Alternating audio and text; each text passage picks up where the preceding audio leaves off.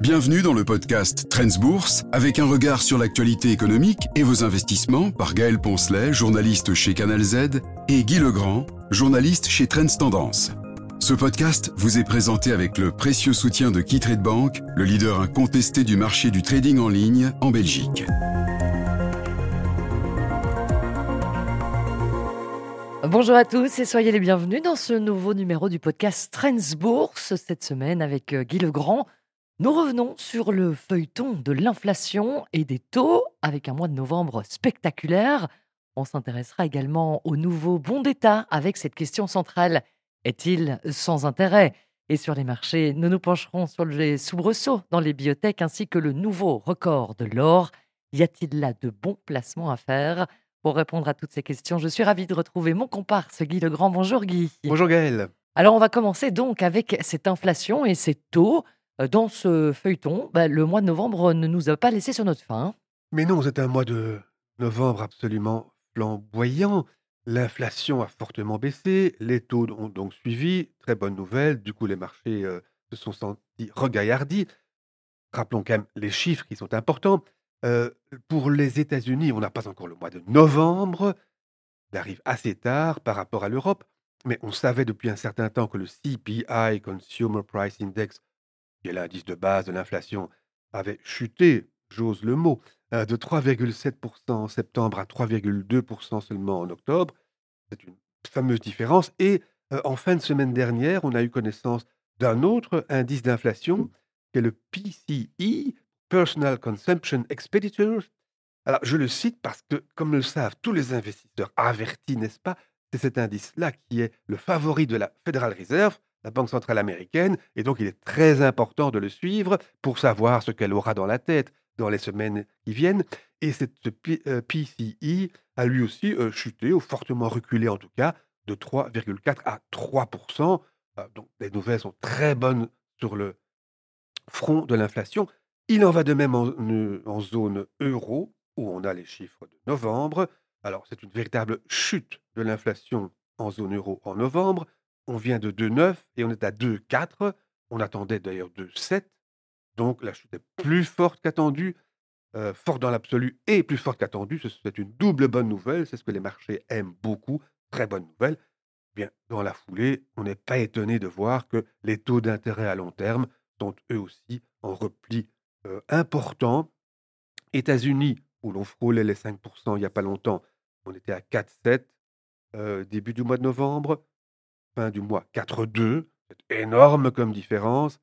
En zone euro, quand on prend le Bund pour euh, étalon 2,7, on revient à 2,35. Puis on va quand même citer la Belgique, où c'est pas vilain non plus. Nous étions à 3,4% au début du mois de novembre. On termine le mois sur 3%. C'est un très beau repli, c'est le moins qu'on puisse en dire. Il n'est pas étonnant, donc, comme je le disais, que les bourses euh, s'en soient trouvées fort bien. Le mois de novembre euh, fut excellent, au point que la question se pose pour certains, est-ce que ce mois de novembre préfigure un mois de décembre également plein d'allant, ou bien est-ce qu'on a pris trop d'avance? Ça, euh, les deux raisonnements se tiennent éventuellement, suivant que vous soyez optimiste ou pessimiste tout simplement. Le verre à moitié vide ou à moitié plein, c'est à vous de, de voir. Une autre grande saga quand même dont il faudrait qu'on parle, Guy, c'est ce bon d'État. Nouvelle saison, hein, comme, sur euh, les plateformes de streaming. Euh, par contre, cette nouvelle saison semble quand même, à y regarder comme ça, vachement moins intéressante que la précédente. Oui, oui, absolument. Euh, c'est la vie générale, ce sont les commentaires généraux. Un célèbre chroniqueur l'a dit sur Canal Z. aucun intérêt sans doute.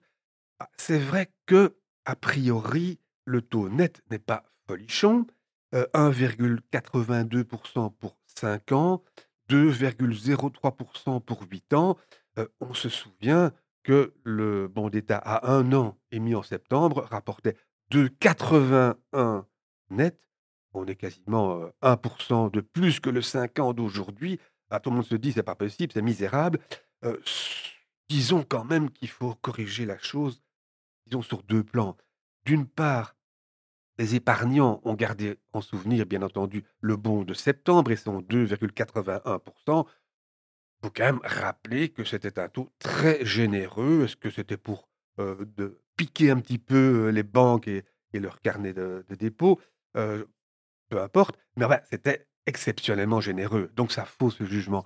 Par ailleurs, ce que l'on ne peut pas oublier, c'est que l'on est on était surtout, mais on est encore un peu dans un schéma de courbe des taux inversés, comme disent les économistes, qui d'ailleurs considèrent que c'est souvent une préfiguration de l'inflation, de pardon, de la récession. On n'y est pas encore, on verra ça au début de l'année prochaine. Mais une courbe des taux inversés, ça signifie quoi? C'est que, contrairement à la normale, les taux à court terme sont plus élevés que les taux à long terme. C'est normal parce qu'effectivement, euh, au plus loin on se projette dans le temps, au plus il y a d'incertitudes, et donc au plus les investisseurs demandent une certaine sécurité par des taux plus élevés. Donc, courbe des taux inversés ces derniers temps, mais attendez, euh, ça se vérifie en Belgique aussi. Euh, le Lolo, donc à 10 ans, je viens de le dire, est revenu à 3%, et on a 3% aussi à 2 ans aujourd'hui. Donc voilà, les taux à long terme ne sont pas plus élevés, en tout cas, à défaut d'être même plus bas. Donc le fait que ce nouveau bon d'État offre du 2% net, c'est-à-dire du 2,9% brut à 8 ans, ben, en fait, c'est conforme aux taux qui sont actuellement de mise sur le marché, tout simplement. Alors, c'est pas illogique, donc, comme taux. l'agence de la dette révélait lundi qu'il y avait déjà plus de 10 millions d'euros qui avaient été mis dans ces, dans ces bons d'État. Est-ce qu'on y va? Faut bien dire que 10 millions, c'est évidemment aussi misérable que le rendement tel qu'il a été jugé par les, épargnants. on, sera très loin des 22 presque milliards du bon d'état de septembre. Ça ne fait pas l'ombre d'un doute. Non, disons que même si c'est conforme au marché, comme je l'ai dit, ce que beaucoup ont perdu de vue, c'est vrai que ça n'est pas, ça pas princier, ça n'est pas merveilleux, parce que en fait, il y a beaucoup mieux que les obligations aujourd'hui les obligations actuelles en tout cas, on trouve un rendement beaucoup plus satisfaisant dans les fonds de rendement qui ont d'autres types de produits en portefeuille, y compris des actions d'ailleurs, payant des dividendes élevés. Il y a aussi les valeurs immobilières. Donc oui, on trouve mieux ailleurs et c'est vrai, on ne voit pas très bien pourquoi on se précipiterait sur ce bon d'État. Je n'y vois aucune raison, pas plus que d'autres. Alors, tant qu'on est dans les opportunités, les conseils, j'aimerais bien qu'on s'intéresse un instant aux, aux biotech. Euh, les exemples de la semaine dernière semblent quand même un petit peu démontrer que ce secteur est réservé aux amateurs de spéculation, en fait. Hein. Mais oui, on a déjà évoqué les biotech, mais je crois que ce qui s'est passé la semaine dernière mérite d'être retenu. C'est une leçon intéressante quand même pour les investisseurs. Euh, Argenix, euh, qui est l'étoile, filante de la bourse de Bruxelles, hein, Argenix vaut deux fois et demi, entre deux et deux fois et demi Solvay, par exemple. Une, une, une biotech qui a merveilleusement réussi, qui est la coqueluche de très nombreux investisseurs et des professionnels aussi, un peu partout dans le monde même. Et le 28 novembre dernier, que se passe-t-il? Argenix chute de 10%. Alors, 10% sur une journée, on conviendra que ce n'est pas banal. C'est quoi le problème? C'est le Vivgart Itrulo, qui, un produit qui n'a pas répondu aux attentes oui, bon, c'est un peu sévère. Heureusement que, Argenix a d'autres produits dans le pipe, hein, ce serait son seul produit, ce serait la catastrophe et le cours aurait chuté au moins de moitié. Donc, de ce côté-là, ça va. il faut remarquer que ce même produit, de ces variantes, avait produit l'effet inverse cet été. Pas plus tard que cet été, lorsque ses résultats, d'analyse ou de test avaient été, tout à fait merveilleux, le 17 juillet, Argenix avait grimpé de 26% et l'action avait gagné 47% sur la semaine. Alors, plus 47%, plus 26, moins 10 la semaine dernière, on a compris que ce n'était pas une obligation indexée, a fortiori, d'autres biotech, parce que c'est quand même énorme comme fluctuation pour une valeur bien établie. Argenix, ce n'est pas la petite biotech du coin, encore très spéculative, dont on se demande si elle, va un jour trouver un truc. non, pas du tout. Argenix vend pour plusieurs centaines de millions d'euros par an. L'entreprise a plusieurs produits. L'action a fait 20% de plus cette année-ci, 300% en 5 ans. Elle vaut donc à peu près 25 milliards de dollars. Ceci dit, rappelons quand même que Argenix n'est toujours pas en bénéfice et que les analystes prévoient encore une petite perte de l'ordre d'un gros euro par action pour l'année prochaine. Donc valeur bien établie, mais enfin pas encore bénéficiaire tout de même. Donc c'est une mauvaise nouvelle pour Argenix, mais bon, l'air de rien, il y a quand même dans le secteur de bonnes nouvelles, en l'occurrence pour Biotalis. Mais oui, Biotalis, on l'a cité déjà ici, c'est une de ces valeurs biotech qui n'arrêtait pas de dégringoler. Et puis alors ici, effet inverse, le 30 novembre dernier, donc là, en fin de semaine dernière, plus 55% et plus 130% en une semaine, renversement de, de tendance. Que s'est-il passé? Ben, L'entreprise a tiré la leçon de ses échecs récents. Ça ne marchait pas du tout comme elle l'espérait. Elle a donc changé de stratégie et finalement, ben, les investisseurs se sont dit, ben, non seulement ça ne peut pas aller plus mal, mais visiblement ça devrait aller mieux. Donc là, on se remet sur cette valeur, c'est merveilleux. Retenons au passage une leçon intéressante. Biotalis, pour ceux qui ne le sauraient pas, est un producteur de pesticides naturels.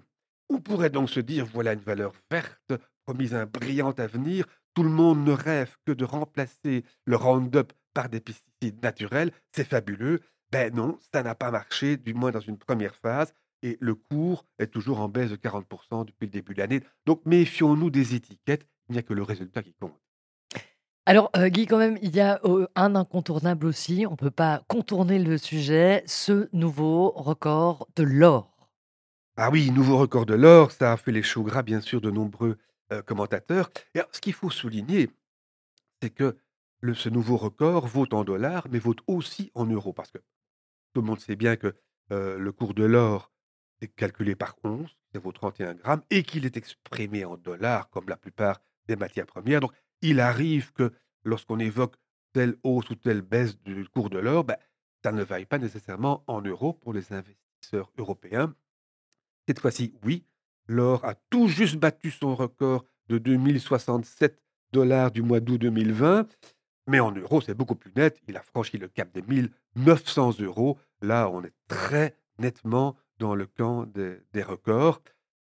L'or évolue par paliers, hein. Il y a de fortes hausses et puis il y a des rechutes assez sensibles. L'or avait, pusé à 1 400 euros en 2012, rechuté, remonté à 1 700 euros en 2020. Voilà, maintenant qu'on est à 1 900 euros. notons, pour la la beauté du geste, que l'or a doublé, un peu plus que doublé en 10 ans. Il valait à l'époque moins de 900 euros l'once et en 20 ans, c'est plus que fois 6. Quand même assez joli, il faut bien le reconnaître. Alors, est-ce qu'on attend, un record comme celui-ci pour y aller ou c'est trop tard? Mais en fait, bon, le problème, c'est que un investissement, pour juger de la qualité d'un investissement, il faut en principe avoir des balises, des chiffres, etc. Pour l'or, on n'a pas grand-chose. Pour une action, on peut voir le bilan de l'entreprise. pour une biotech, voir ce qu'il y a dans le pipe éventuellement.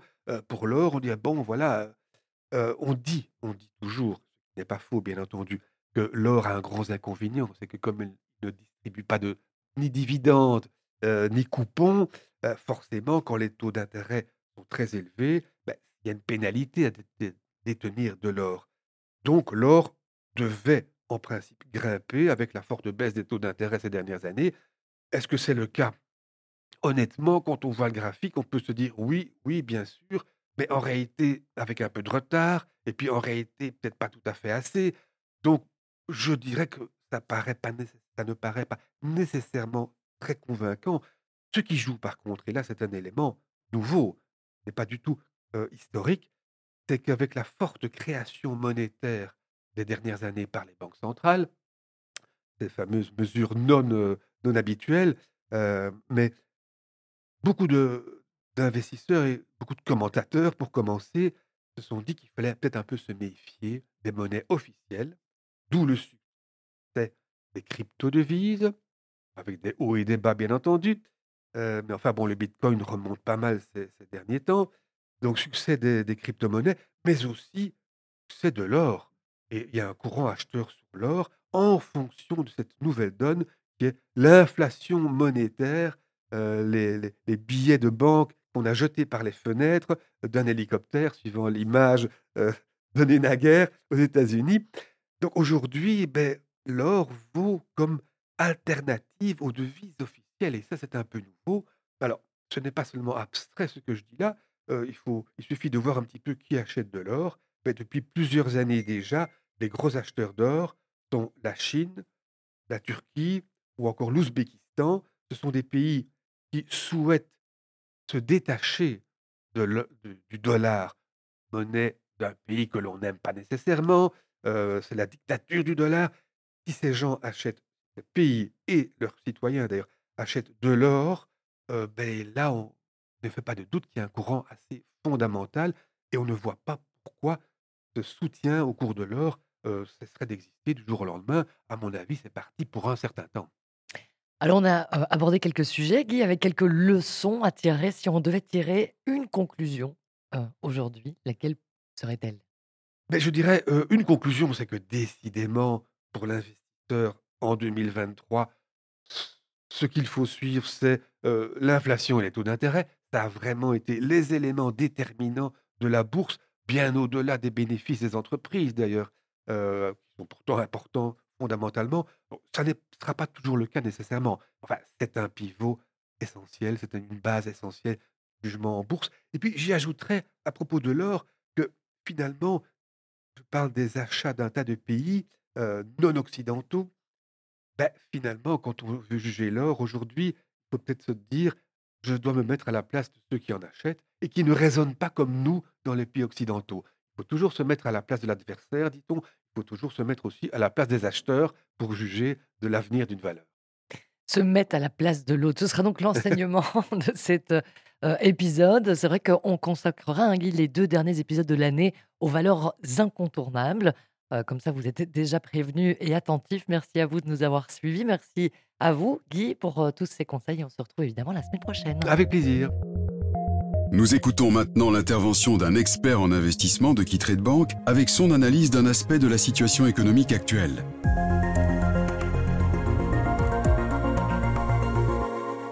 Bonjour et bienvenue à tous dans notre podcast Train Tendance Bourse. Dans le podcast d'aujourd'hui, nous allons nous appesantir sur la question de l'évolution du cycle économique mondial. Est-ce que la croissance économique mondiale est bonne ou mauvaise? Et comment interpréter certains indicateurs macroéconomiques? Dans nos précédents podcasts, nous avons déjà eu à plusieurs reprises à insister sur le fait qu'il n'y a pas de forte corrélation entre la croissance économique et la performance boursière d'un pays, d'une région ou d'un secteur. En termes d'analyse économique, nous recommandons de consulter régulièrement les rapports internationaux sur la confiance des producteurs. C'est un rapport publié tous les deux mois par les S&P Global qui donne une image assez précise de la santé du cycle économique international. C'est ce qu'on appelle les indicateurs PMI mondiaux. Le JP Morgan Global Manufacturing PMI est traditionnellement publié au début de chaque mois. Il est suivi quelques jours plus tard par les PMI Composite Mondial qui comprend à la fois l'industrie manufacturière et les services. Et à la fin de chaque mois, le même institut donne un aperçu des chiffres attendus pour le mois suivant. C'est euh, notamment ce qui a provoqué un léger, un léger retournement du climat économique mondial à la fin du mois de novembre. En effet, depuis les mois d'été 2023, nous avons constaté un net déclin, un ralentissement de la croissance économique mondiale qui était bien sûr également lié aux craintes des récessions qui planaient dans l'air depuis les débuts de l'année pour de nombreux analystes, gestionnaires de fonds et investisseurs.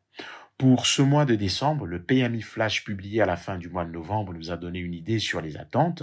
Il montre pour les principales régions économiques des États-Unis, de l'Europe et du Japon que le ralentissement de l'activité économique que nous avons pu observer ces dernières semaines et mois est en train de se terminer. Et lorsque nous examinons l'évolution des indicateurs PMI pour les secteurs de la fabrication, des services et autres, nous constatons qu'ils commencent à se redresser, de sorte que les déclins du mois dernier semblent s'être un peu arrêtés et qu'une reprise de l'activité économique mondiale semble déjà s'amorcer. Les chiffres relatifs à l'évolution du carnet des commandes des entreprises, l'indice des nouvelles commandes, sont peut-être encore plus important. Là encore, après une période de déclin, nous avons constaté une belle reprise au cours des dernières semaines. Nous pensons que c'est un fait important, car si les carnets des commandes des entreprises commencent à augmenter, cela signifie également qu'il y aura plus de production à l'avenir. Une production accrue signifie bien entendu des chiffres des ventes plus élevés, qui doivent être suivis par des bénéfices plus importants, et cela joue bien sûr sur les sentiments des investisseurs. Le sentiment est en effet un paramètre important pour savoir où en sont les marchés boursiers. Aujourd'hui, les investisseurs sont soit très optimiste, soit très pessimiste, c'est qui peut également nous donner des bonnes informations pour, par exemple, surveiller des prêts les euh, risques, surtout si les investisseurs sont très positifs, ou à l'inverse, rechercher des opportunités si les investisseurs sont très pessimistes, très négatifs. Par conséquent, si euh, les constats d'amélioration que nous vivons actuellement s'est poursuivaient dans les semaines et mois à venir, cela pourra avoir un impact positif sur la reprise des marchés boursiers par les biais du sentiment. La correction des mois d'août, de septembre et d'octobre est désormais passée. Novembre a été un très bon mois pour les investisseurs en actions ainsi que pour les investisseurs en obligations. Cette tendance positive, ces renversements des indicateurs PMI devraient donc en principe mettre un plancher sous les prix des actions et ainsi soutenir les sentiments qui à ces jours restent légèrement négatifs. Et cela pourrait également être le cas si de plus en plus d'investisseurs deviennent un peu plus positif en mettant leur liquidité au travail, en se positionnant donc comme acheteurs, et cela pourrait à nouveau générer d'importants flux des capitaux vers les marchés boursiers, ce qui signifie bien entendu que la tendance à la hausse se poursuivra mois après mois. Pour conclure, nous voyons donc dans les PMI flash pour l'Europe et les États-Unis une sorte d'inversion des tendances. C'est un signal positif qui peut inciter les investisseurs à placer leur liquidité et cela aura pour conséquence d'avoir plus d'argent des disponibles sur les marchés d'actions internationaux. C'est tout pour aujourd'hui. Merci, à la semaine prochaine.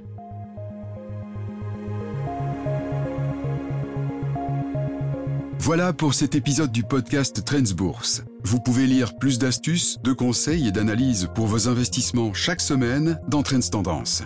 Ce podcast vous est présenté avec le précieux soutien de KeyTrade Bank, le leader incontesté du marché du trading en ligne en Belgique.